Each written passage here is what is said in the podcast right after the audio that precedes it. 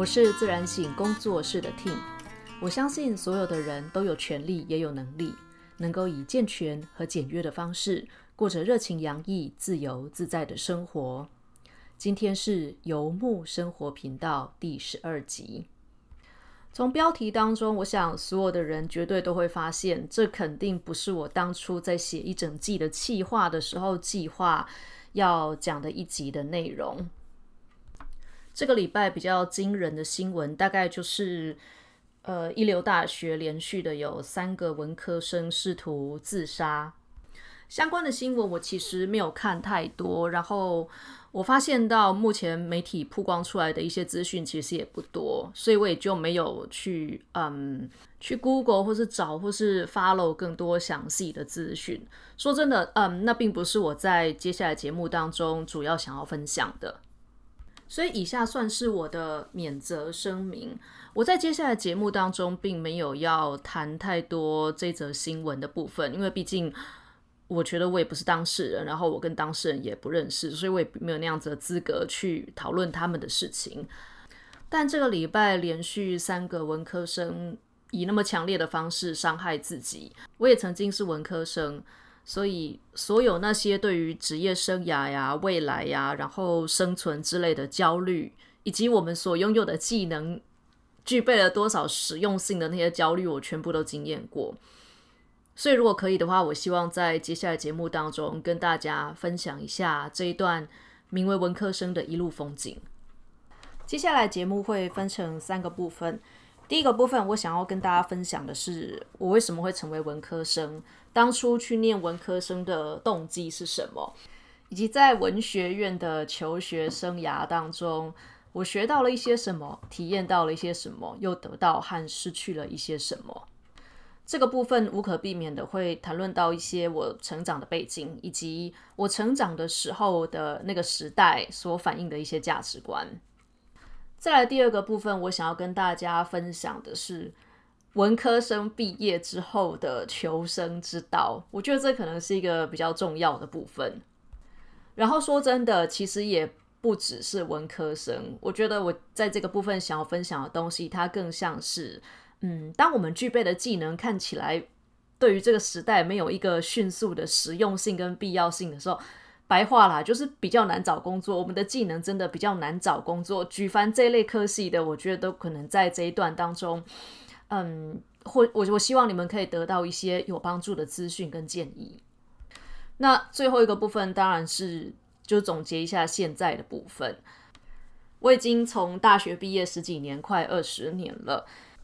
说真的，大学的学历跟大学的文凭啊，对这个时候的我来讲，已经一点意义跟一点用处都没有了。所以真正留下来的，其实是这么多年以来，无论是读书或是生活经验当中带来的实力。那其实现在回想起来啊，我会成为文科生的际遇其实很妙。我爸其实是那种很穷的客家人，就是。我爷爷奶奶的家真的是那种小山村，那种山沟里面那种就是三合院，后面有河，然后前面就是稻田，一望无际的稻田那样子的地方。那说真的，我爸真的就是从那种从很穷的山村当中一路来到台北工作那样子的辛苦的人。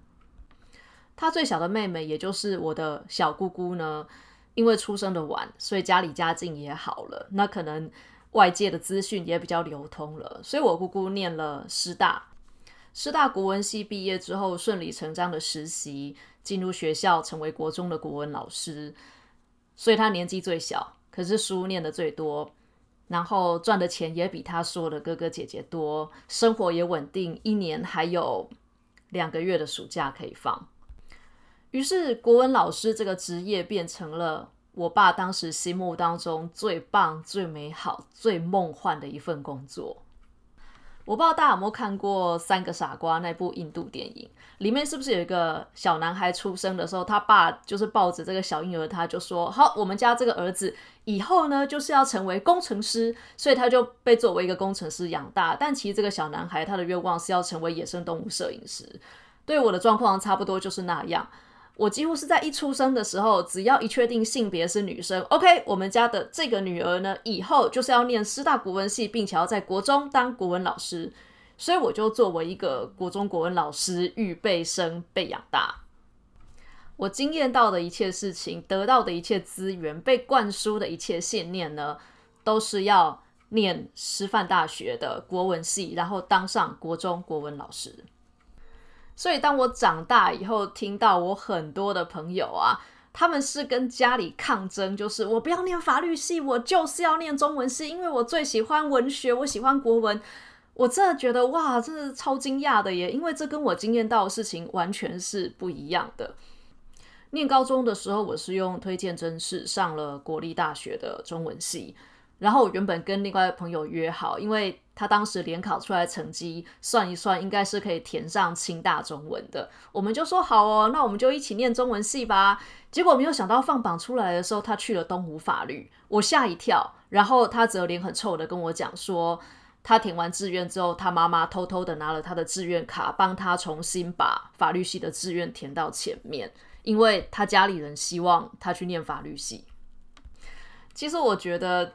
前面的人生可能所有的人都差不多，你也是这样，我也是这样，也就是我们成为的那个角色啊，通常是家人的愿望。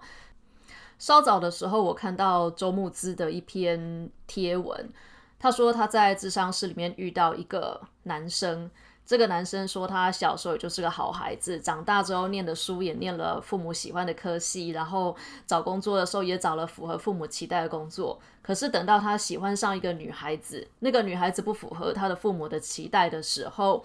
他跟他的父母之间发生了很大的冲击。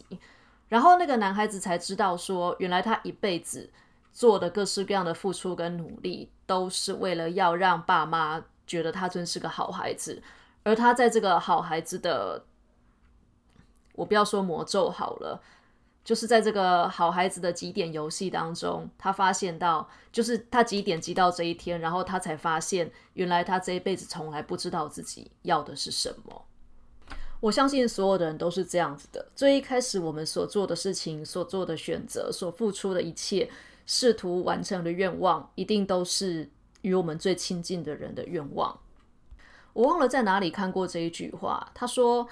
很多人说父母对孩子是无条件的爱。No，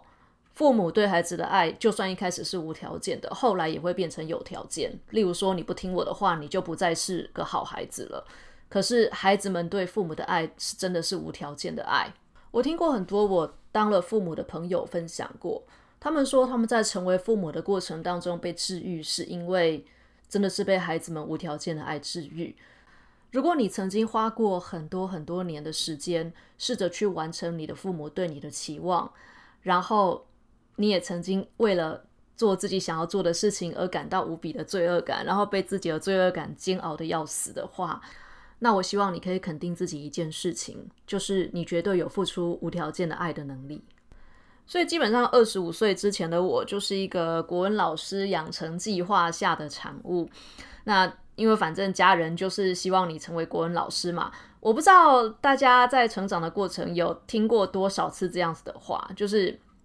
在人际关系上面遭受挫折的时候，你的家人就会跟你说啊，不用管别人啦，你就念好你的书就好了，你管他那么多干嘛？OK，我要郑重的告诉大家，这绝对是整个教育的过程当中最烂的一个建议，最烂没有之一。我到年纪很大之后，才理解到所有的事情其实都是人际关系。你们有没有想过一个问题呀？叫做做人重要还是做事重要？这个时候你也想回答做人，对不对？No，这个是假命题。做事其实本身就是做人，所有的事情都只跟人有关。我不知道大家念大学的时候开不开心，但我念大学的时候很痛苦。那痛苦的成因就是我完全没有处理人际关系的能力。成长的过程当中，就是不停的被灌输，你就是把你的实力顾好就好了。然后人际关系是一种，当你实力够强了，自然而然它就会变好的东西。这是个百分之百错误的答案。因为我自己没有结婚生子，所以我不知道这个论点是否还活跃于今日的父母当中。我前一阵子在看一本我觉得很棒的书，那本书是《唤醒你心中的大师》。这本书它主要内容就是在讲人如何找到自己的天赋跟热情，然后最后在精炼自己天赋跟热情的过程当中，成为一个领域的对，就是大师。那即使是这本书呢，它也花了一整个章节在讲所谓的社交智能，也就是你要成为一个行业的大师啊，其实一定需要整个环境的支持。那环境当中最重要的，事实上就是人啊。最近大家都在讲 Netflix 的那个《后羿弃兵》，《后羿弃兵》的整个故事其实也很能够回应到唤醒你心中的大师所提到的东西。一个人即便有天才般的实力，他也还是需要人际关系的支持跟协助引导。可是我真的很晚才理解到这件事情，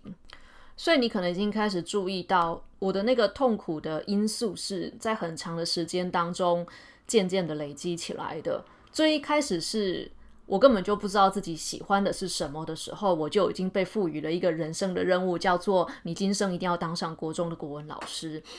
然后再来就是在成长的过程当中，各式各样的能力的发展的歪斜，就是我完全没有发展人际关系的能力。所以说真的，我也很不会读空气。那大家如果有工作过或当兵过的话，就会知道那种天兵或天哥，或者是对。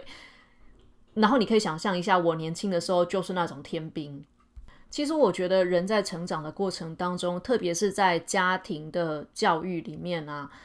你说什么探索天赋啊，什么找到自己热情的事物啊？说真的，这些事情二十几岁、三十几岁，甚至四十几岁来做都还来得及。可是有一个能力的养成，是一旦在家里面父母没有帮助孩子养成，出了社会之后，大概这个社会也不会帮他养成的能力，就是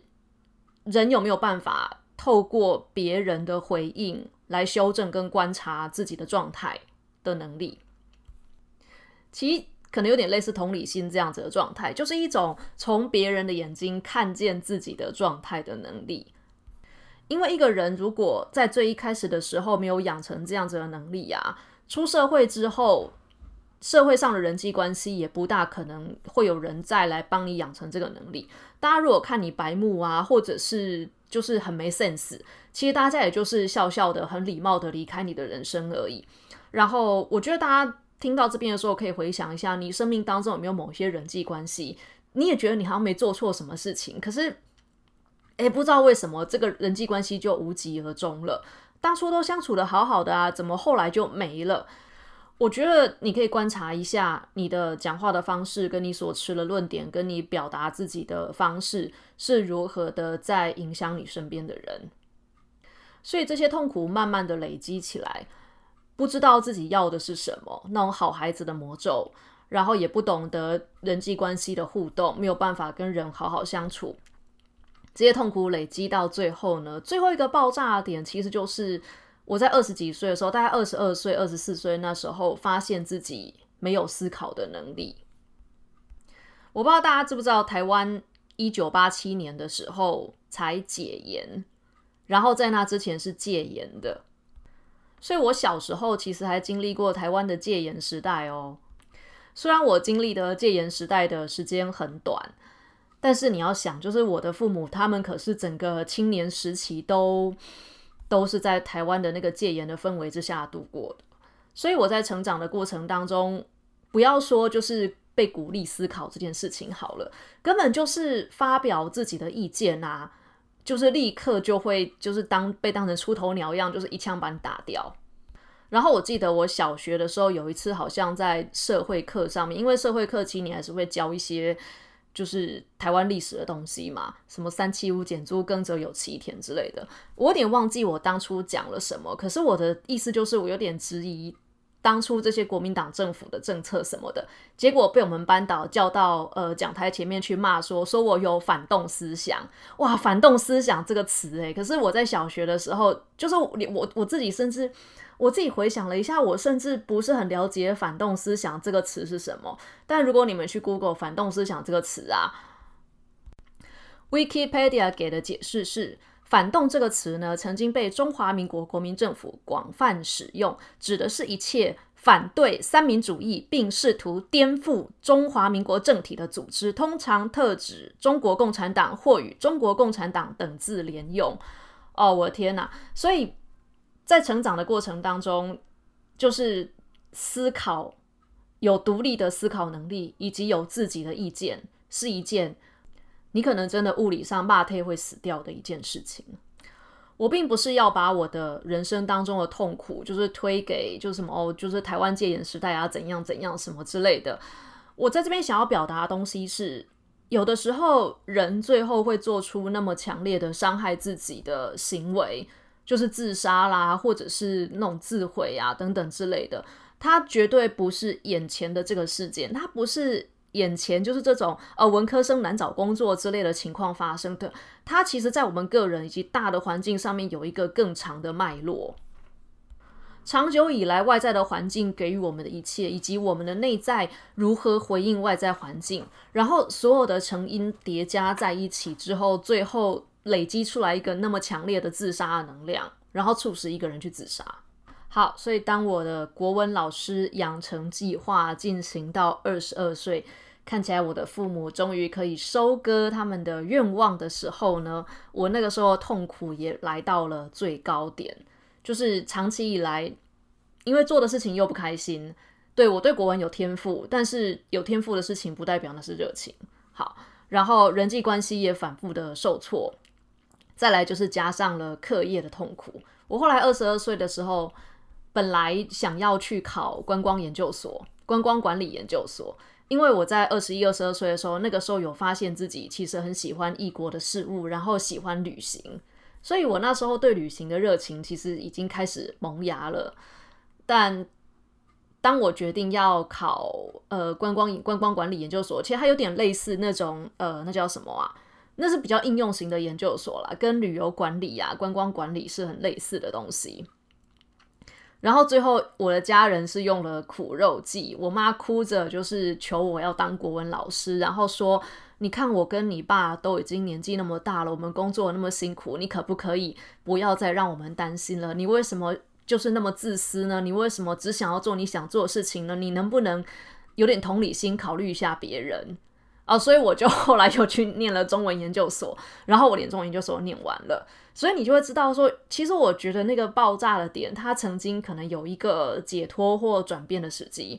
但我当时没有转过去，所以我念完了中文系之后，又念了中文研究所。那中文研究所的时候，就是我的痛苦也到达最高的点。因为呃，念大学的时候写作业你可以不用脑，可是念研究所的时候写硕士论文，或者是不要不要说到学位论文好了，光是期刊论文你就必须要提出自己的观点。但我一辈子前面的人生都活在那种一旦提出自己的观点就是反动思想的氛围之下，然后突然间那个就是评分的标准变成了哦，你要提出自己的观点，而且要提出很棒的自己观点哦。所以研究所的作业对我来说真的是一个非常困惑也非常痛苦的、非常痛苦的一个过程。那也因为就是完全不具备思考能力嘛，所以在班上排名经常就很低呀，什么之类的。好啦，事实上我是最后一名。不过我去申请成绩单的时候啊，发现你知道他名次就是写全班有几个人，你排名第几名嘛？那我的那个就是十五，然后一个斜线十五啊，就是全班十五个人，然后我是排名第十五名。但很妙的事情是，成绩单上面也附了第一名的成绩。我看了一下，我跟第一名之间的分数啊，好像只差了不知道零点零二分还是零点二分的样子，也就是在这个零点二分中间塞了十五个人。然后想想，我也就释怀了。我就觉得，哦，说不定我只要多得个零点零几分啊，我就会从第十五名跳到第二名、第三名，或至少第七名、第八名之类的。对，所以那个难过大概就是三十分钟之后就好了。在这些痛苦的三个成因当中，就是没有做自己热情的事情，不懂得人际关系跟人之间的事情，还有就是不会思考。我觉得第三个不会思考是最致命的。因为所有的问题都可以透过思考跟分析，还有学习，我们其实是可以习得解决问题的能力的。这个世界上大部分的事情都只是需要我们具备某个能力，然后用那个能力把那个问题解决，这样就好了。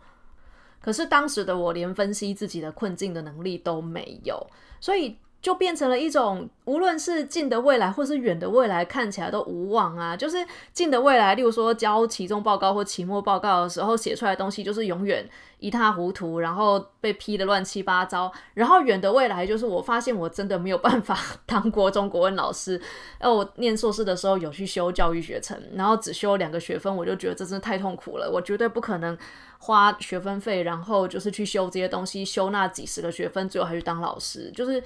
连上课上两个学分，我都动不掉。所以在那个情况底下，我后来发现我自己经常站在我住处的窗台旁边，然后就是开始会觉得，如果跳下去会不会是一个好的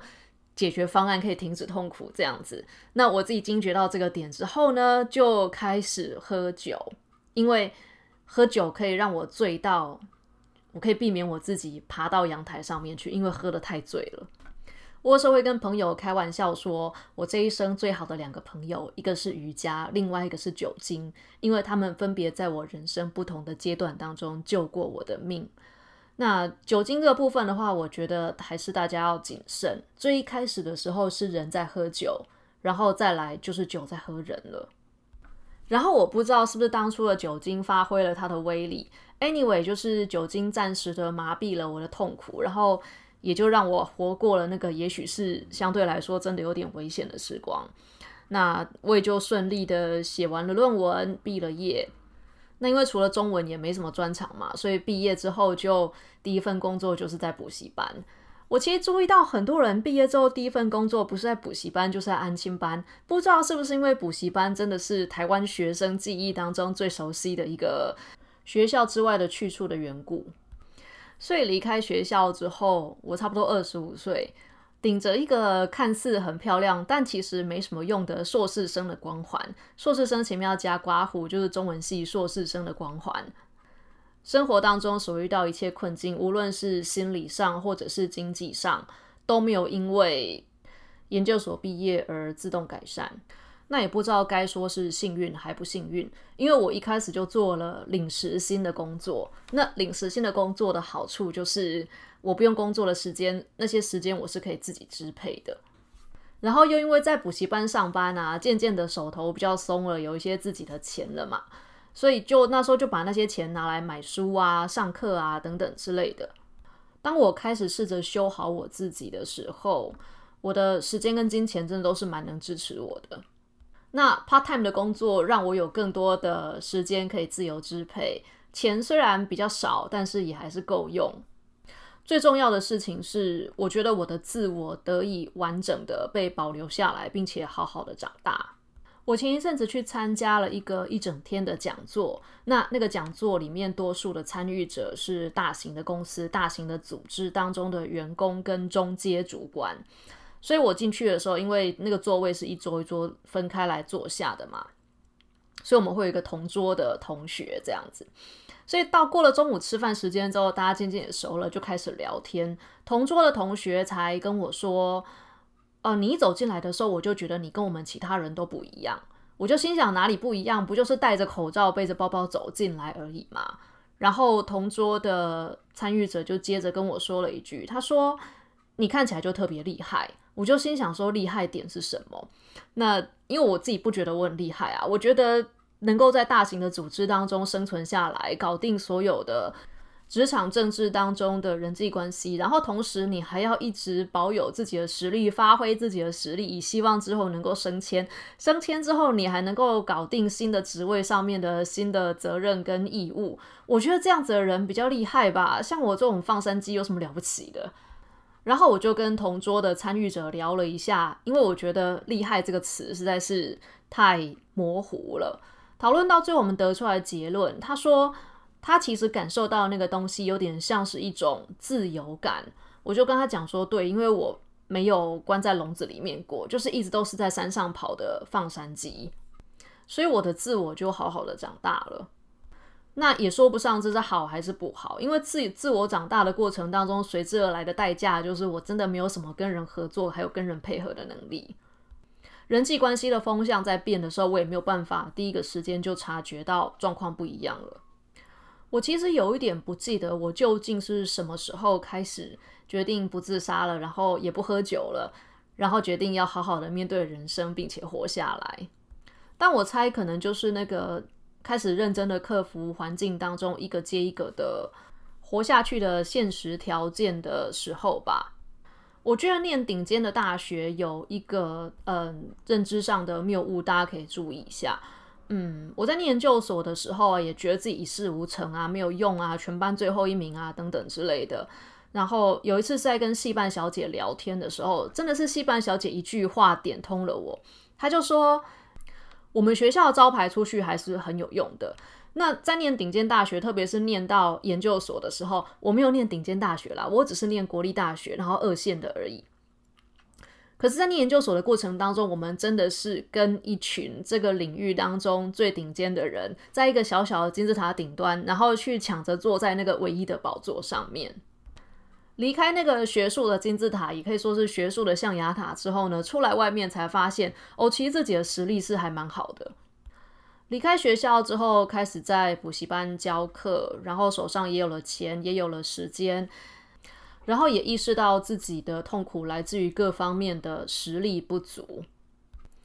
那这个就回到前面所讲的啊，我觉得所有的生命当中遭遇到的问题，都可以透过学习具备解决问题的能力。所以就是发现自己缺什么能力就补什么能力，然后就开始修好自己。我曾经在。无力感最强的时候，就是真的是很怪罪我的父母。但后来也就发现，跟他们发脾气也没用。就是与其花时间跟他们发脾气，不如把同样的时间花来把自己修好上。然后在修好自己的过程当中，意外发现到灵修的课程还有身心灵的东西真的是蛮有用的。如果你好好用的话啦，它真的很好用。所以也就一路变成现在这个样子了。整个把自己修好的过程，大概是分成这四个阶段吧。第一个阶段就是不停的拆掉那些不适合我的信念啊、成见啊，被灌输的价值观，被灌输的人生一定会幸福的目标。事实上，别人会幸福，就是我姑姑会幸福的那个条件，我根本就在其中不会幸福。但是我爸没有意识到这件事情，所以我花了很多的时间把这东西拆掉，然后再来就是治好自己的地雷。所谓的治好自己的地雷的意思是指，嗯，我在整个过程当中发现。当生活不顺利的时候，或状况不如我的预期的时候，其实我最恨的是我自己。我会不停的伤害我自己，以及责怪我自己。然后再到下一个阶段，就是重新建立自己的价值观。这过程当中会经历一小段价值观的空窗期，有点像做化疗。嗯，那个化疗的药物进来之后，把癌细胞跟好的细胞都杀死了一大片，然后好的细胞要长得比癌细胞快一点点。那在拆除掉旧的不适应的信念，到重建自己想要的价值观的过程当中，其实会经历一种内在的真空状态。在那个状态当中，确保自己能够有好好的被支持，以及能够接触到的都是好的朋友跟正确的价值观，是非常重要的一件事情。随着内在渐渐的调节跟修复，外在的生活也才开始慢慢的转变，渐渐的转变成我想要的那个样子。那从过去连接到现在，人生它其实就是一个长长的脉络，痛苦在这个脉络当中，可是丰收的成果也在这个脉络当中。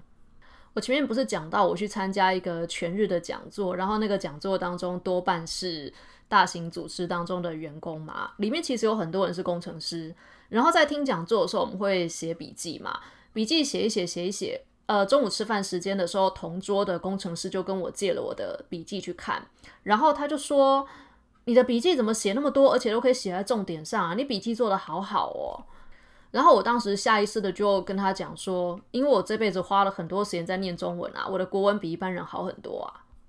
然后我才发现到，在这个资讯啊以及知识已经爆炸掉的年代啊。哎，我发现我吸收中文的资讯能力很强，然后读书很快能够抓到重点，又恰巧生在一个资讯跟知识多到不行的年代。说真的，这个能力还真的是好用的不得了诶，因为我对于中文是有很强烈的敏锐度的，然后也因为有能力能够用中文好好的表达自己的想法跟意见，所以在这个自媒体整个发展起来的年代啊。几乎可以说，我的文字跟语言，还有表达的能力，以及吸收和整理中文的资讯的能力，让我在这个年代活得如鱼得水。当年我爸想尽办法把我培养成一个国文专业人才，为的是希望我可以去学校当中当一个稳定的老师，然后生活稳定，钱也很稳定，一切都很稳定。但时代真的转变的太快了，我们都知道，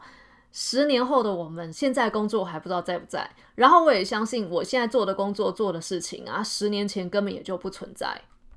好啦，通灵这个行业呢，应该是存在几千年了，从那个夏商周殷商时代就已经存在了。然后做 podcast，这对广播已经存在几十年了。我现在做的事情完全就不是我爸当初预期的事情，可是当初培养出来的能力却让我歪打正着的，可以好好的做着现在的这种知识产出跟知识创作的工作。当初没有人想到这件事情，我爸想不到，事实上我也想不到。然后长大之后，我喜欢念历史，我喜欢念哲学，这些其实甚至也是我高中和大学时代没有特别喜欢的东西。但我一个很会做投资股票的朋友跟我分享过一件事情，他说：“你知道索罗斯吗？索罗斯他最一开始的时候其实是哲学家，他喜欢哲学，然后他希望他有很多的被动收入，有很多的就是钱可以支持他开开心心的念哲学，所以他才去搞投资，结果搞投资之后变成金融巨鳄。”鳄鱼的鳄，因为他投资的方法很凶，就是专门放空，然后在放空的过程当中，是真的会动摇一个国家的国本的。所有的能力都有它可以应用的场景，而这些可以应用的状态啊，是当年的我们怎么样都看不到的。如果我二十几岁那个时候没有喝足够的酒，然后真的就从我住的地方的阳台跳下去的话，那我真的就会错失今天能够体验到的一切。最后，我想要来总结一下。有听我前面 podcast，呃，比鬼更可怕的正午恶魔那一集的听众，大概会知道，我在上半年的时候，大概也有一小段时间，就是状况不是很稳定。当时我有跟一个心理咨商师的朋友聊过这件事情，他那时候给了我一段话，我觉得很有力量。他说，死亡其实拥有很强烈的生命力。因为那些想要死掉的人，他们事实上是想要在另外一端重生。我们在这边死掉，我们就在另外一端出生了嘛。所以，真正那些想要死掉的人，他们不是真的想要死掉，他们想要的是那个我不要这个，我不要这个。那你不要这个，那你要什么呢？只有一心想着我不要这个，我不要这个的话，那真的就会陷入什么都没有的状态里面。也就是你真的很有可能会鼓起所有的勇气，用那个旺盛的生命力。就从你的阳台栏杆跳出去了。那延伸出来说的话，就是一定要知道自己想要的是什么，无论是生命，或是职业生涯，或是就是 everything，一切跟你有关的事物，你究竟想要的是什么，一定要弄清楚。然后再来是一定要搞定人际关系。这世界上所有的事情都只是人的问题，然后所有的痛苦也是一样。你知道有人会说做人重要还是做事重要？这是假命题啦，就是所有的事情都只跟人有关。你搞定了那个人的问题之后，其实事情就很顺了。然后痛苦的时候一定要跟正确的人求救。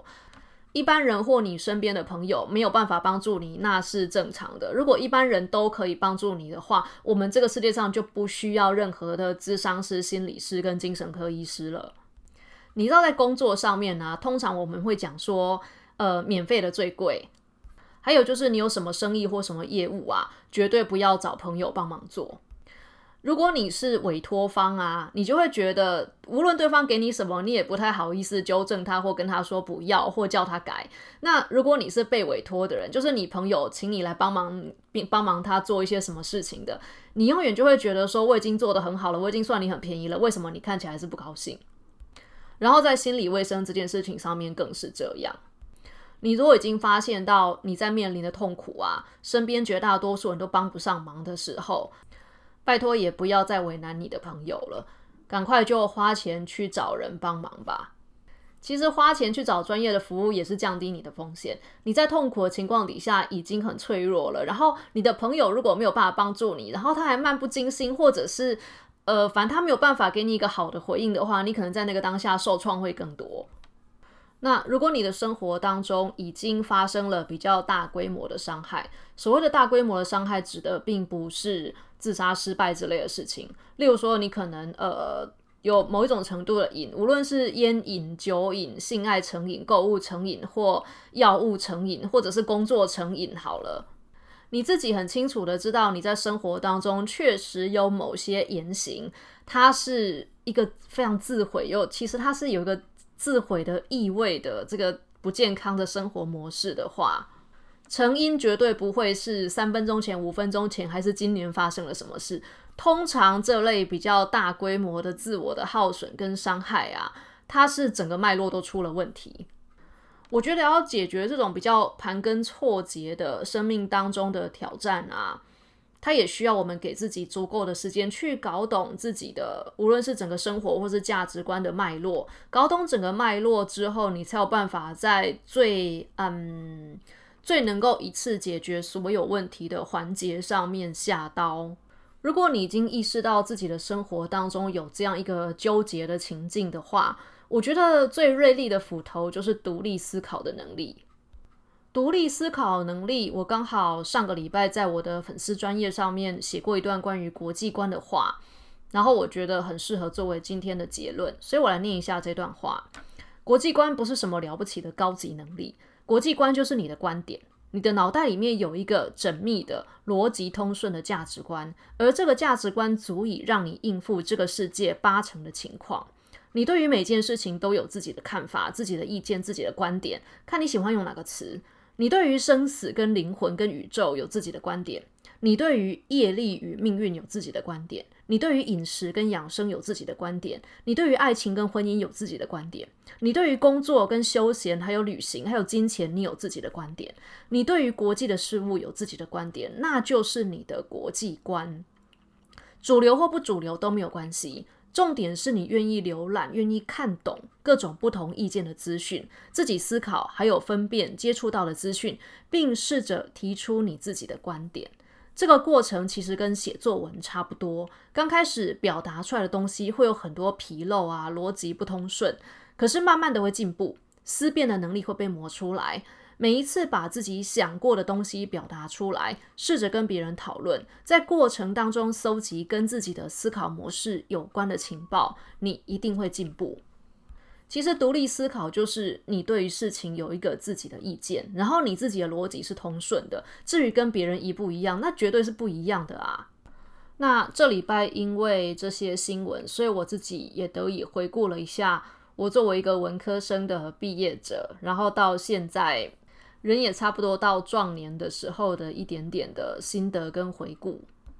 我觉得贾博士说的对，很多时候我们真的看不懂人生到底这些事情是这些看似随机的事件是怎么样串起来的。你真的要往前走了很长一段距离之后回头一看，才看得出来这些事情、这些巧合它如何完美的组成了现在的你我，